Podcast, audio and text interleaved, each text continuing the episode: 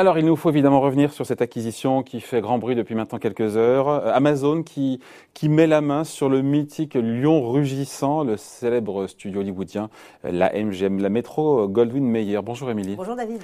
Alors, euh, Amazon joue gros, on peut le dire, dans ce rachat. L'idée, bien sûr, pour Amazon, c'est de se positionner dans cette guerre qui fait rage dans le contenu avec les autres plateformes de streaming. on va d'abord rappeler le coût de cette acquisition, 8,45 milliards de dollars, c'est ce qu'a dû débourser Amazon pour s'offrir l'emblématique studio hollywoodien. Alors évidemment, c'est une goutte d'eau hein, comparée à la récente fusion entre la chaîne Discovery et Warner Media pour 43 milliards de dollars.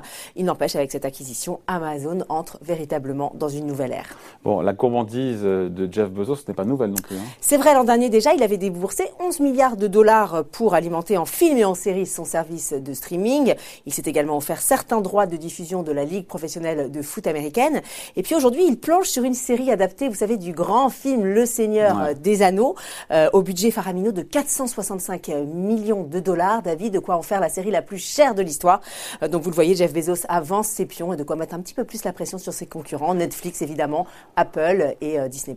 Voilà. Et en quoi cette acquisition, elle est elle est si importante pour le groupe de, Jeff Bezos Qu'est-ce que ça pèse les studios de la MGM aujourd'hui? Alors, c'est pas moi qui vais vous l'apprendre, David. Je sais que vous êtes un grand cinéphile.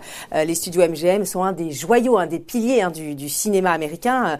Euh, après presque 100 ans d'existence, ils ont produit plus de 4000 films et presque autant de séries. Mais en 2010, ils sont au bord de la faillite. Alors, ils sont repris euh, par des fonds d'investissement qui ne parviennent pas à les faire émerger face à la puissance de feu des autres plateformes. mais là, vous me parlez de MGM et, c'est un peu comme s'ils avaient autant à gagner que qu'Amazon pour le les deux ont à gagner effectivement. Mais alors pourquoi cette opération est particulièrement juteuse pour Jeff Bezos? C'est bien parce qu'il met la main sur l'impressionnant catalogue des films MGM. On a vu quelques images. Hein. ça va de James Bond à la Panthère Rose en passant par Robocop et Rocky. Il y a également des séries hein, qui ont fait des cartons planétaires comme La Servante écarlate, Stargate ou Fargo. En revanche, David, les grands classiques comme euh, Le Magicien d'Oz ou Autant n'importe le vent ne font pas partie de la corbeille de la mariée car les droits avaient déjà été euh, mm. vendus à la Warner euh, il y a quelques années. Mm. Oui, oui, oui, mais est-ce que tout ça sera suffisant pour détrôner l'indétrônable pour l'instant? Netflix qui règne en, en mettre dans cet univers qui est maintenant ultra concurrentiel. Vous, vous avez raison, c'est vrai qu'avec ses 25 milliards de chiffre d'affaires et ses 207 millions d'utilisateurs, Netflix semble indétrônable, mais ses concurrents n'ont pas, dit leur dernier mot. Regardez Disney Plus par exemple, euh, Disney oui par exemple, après un an d'existence, un an et demi d'existence, il dégage déjà 10 milliards de chiffre d'affaires et a séduit 100 millions eh d'utilisateurs. Ah bah ouais. ouais. Donc vous le voyez, Amazon n'a pas dit son dernier mot, a raison de voir grand. Bon, d'autant qu'Amazon a, on peut dire un petit, voire même un sérieux avantage avantage euh, concurrentiel par rapport à ses rivaux. C'est son modèle économique, il faut le rappeler. Hein. Ben oui, on l'apprend à personne. Amazon, c'est aussi bien un site de e-commerce, le plus grand, mais aussi une plateforme de VOD. Les deux sont intimement liés et fonctionnent un petit peu comme des vases communicants. Euh, parce que quand vous êtes client Prime, vous savez, le fameux service de livraison express qui coûte environ 50 euh, dollars par an, eh bien, vous bénéficiez du catalogue de films et de séries Amazon, de quoi capter un nombre infini finalement de, de nouveaux utilisateurs et donc de créer un écosystème qui se suffit à lui-même. Oui, Jeff Bezos d'ailleurs mise tout là-dessus. Il s'en est jamais caché. Hein.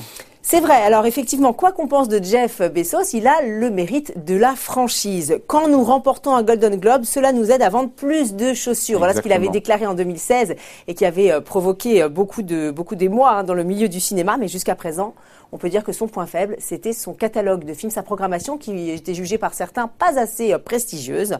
Avec le catalogue Metro Goldwyn Mayer, il entre donc dans la cour des grands. Un joli coup hein, pour Jeff Bezos qui, on le rappelle, doit doit céder sa place à son bras droit Andy Jesse dans, dans, quelques mois.